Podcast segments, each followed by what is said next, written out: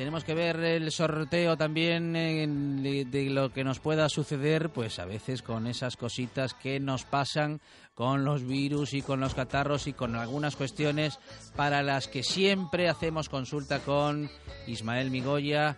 Él es eh, farmacéutico y responsable de la web que me das para.es. Ismael, buenas tardes.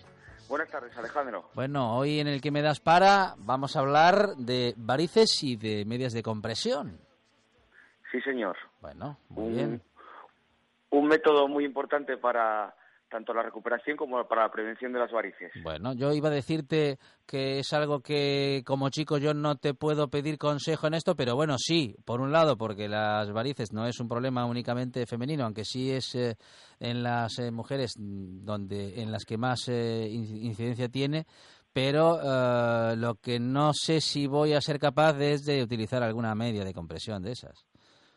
Bueno, si, si tuvieses varices de estas que duelen y molestan, seguro que tendrías que utilizarlas. Seguro que me animaría eh, o no me quedaría más remedio, ¿no? Sí, bueno, lo normal es que abunda mucho más el tema de mujeres, en una proporción de 5-1. Sí. Pero bueno, los hombres también nos puede ocurrir ¿eh? a lo largo de nuestra vida. Bueno, bueno.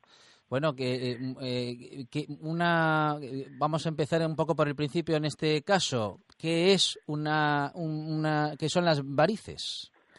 Bueno, las varices, también llamadas venas varicosas, pues son venas hinchadas, retorcidas y que se pueden dilatar. ¿no? Entonces, aparecen normalmente en las piernas. Eh, 90% de los casos de las varices son en las piernas, aunque debemos de saber que en otras partes del cuerpo pueden aparecer como las varices esofágicas, las hemorroides, que también es una dilatación de las venas, o el varicocele en los testículos. Entonces, para comprender un poco las causas de las varices, es muy importante saber cómo funciona nuestro circuito sanguíneo, cómo, la sangre eh, va por nuestro cuerpo y produce ese tema de las varices.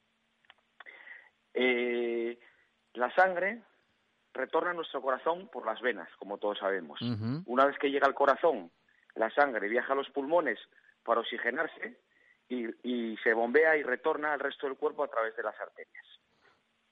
Entonces, este, en nuestro cuerpo, en las venas, tenemos unas válvulas que son unidireccionales. Es decir, que hacen que la sangre vaya siempre hacia arriba, que vuelva al corazón, ese camino de retorno para que se oxigene. ¿Qué pasa? Que hay ocasiones en el, que estas válvulas eh, pues no funcionan correctamente y la sangre se va acumulando en esas venas. Esas venas se hinchan y provocan, pues lo que estamos hablando ahora, provocan las varices. Y ahí es donde eh, comienza, bueno, además de la cuestión estética, la cuestión, digamos, dolorosa, ¿no? Sí, esto va a producir unas venas hinchadas, retorcidas, como dijimos antes, dilatadas, nos va a producir dolores en las piernas, puede provocar coágulos de sangre y tiene una sintomatología pues muy típica de las varices, que es cuando tienes las piernas hinchadas, te duele la pierna, te puede cambiar el color de la piel, tienes una piel seca, eh, frágil, irritada, e incluso ya eh, se pueden provocar úlceras de difícil curación.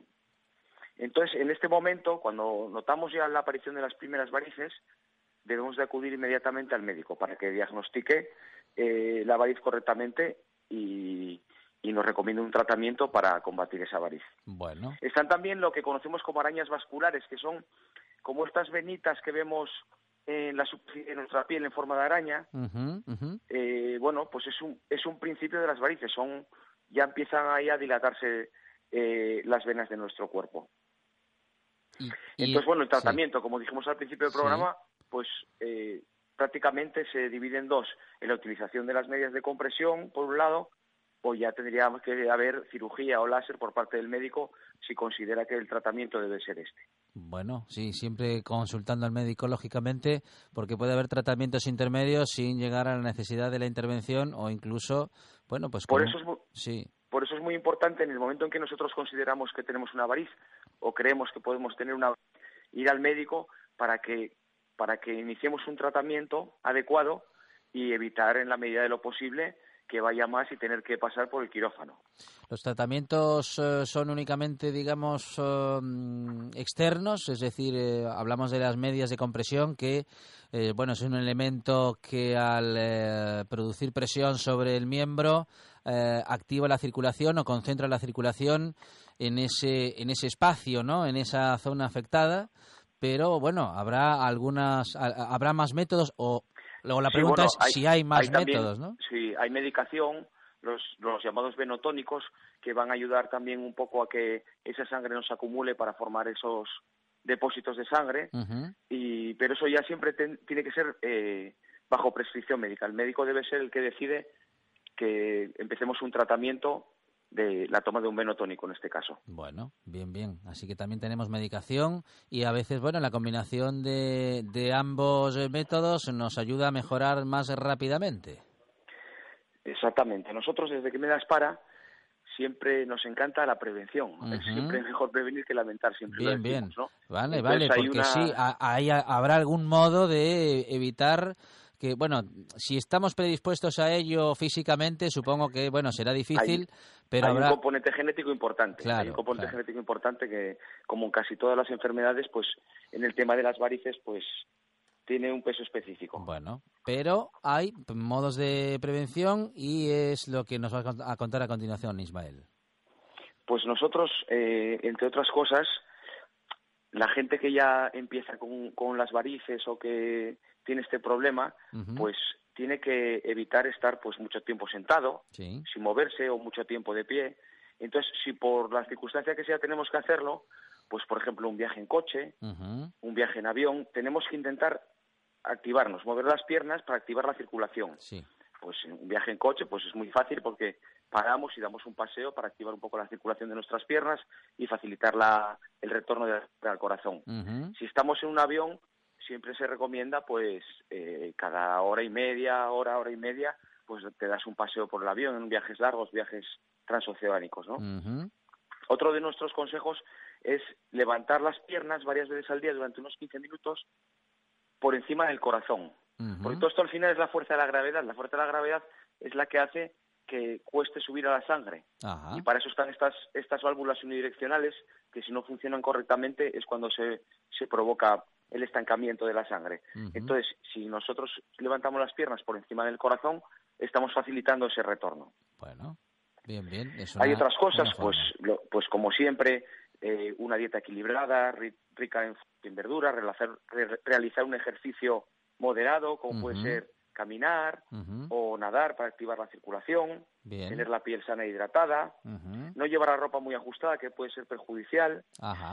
En el calzado, pues eh, lo ideal sería un poquito de tacón, ni, ni un calzado plano, ni, ni un tacón excesivo. Pues tampoco es bueno el, el digamos, el, el calzado totalmente llano, totalmente... No, ¿eh? no, no. siempre con un poquito de tacón nos va a favorecer más la circulación de retorno. Bien. Son muy buenas las, las duchas frías, también nos van a mejorar. El calor en exceso es malo, es decir, no debemos de, de, darnos baños con agua muy caliente y no debemos exponer las piernas directamente al sol. Vale, y decías... Entonces, con estos consejos yo creo que, que en gran parte pues favoreceríamos un poco la circulación sanguínea y evitaríamos lo que estamos hablando de las varices. Y también decías, eh, bueno, ducha fría, vamos, eh, lo que aguantemos, un poquitín, aunque sean... Eh, lo, que aguantemos y un poquito más. Ah, y lo que aguantemos un poquito más. Bueno, a ver, eh, 30 segundos.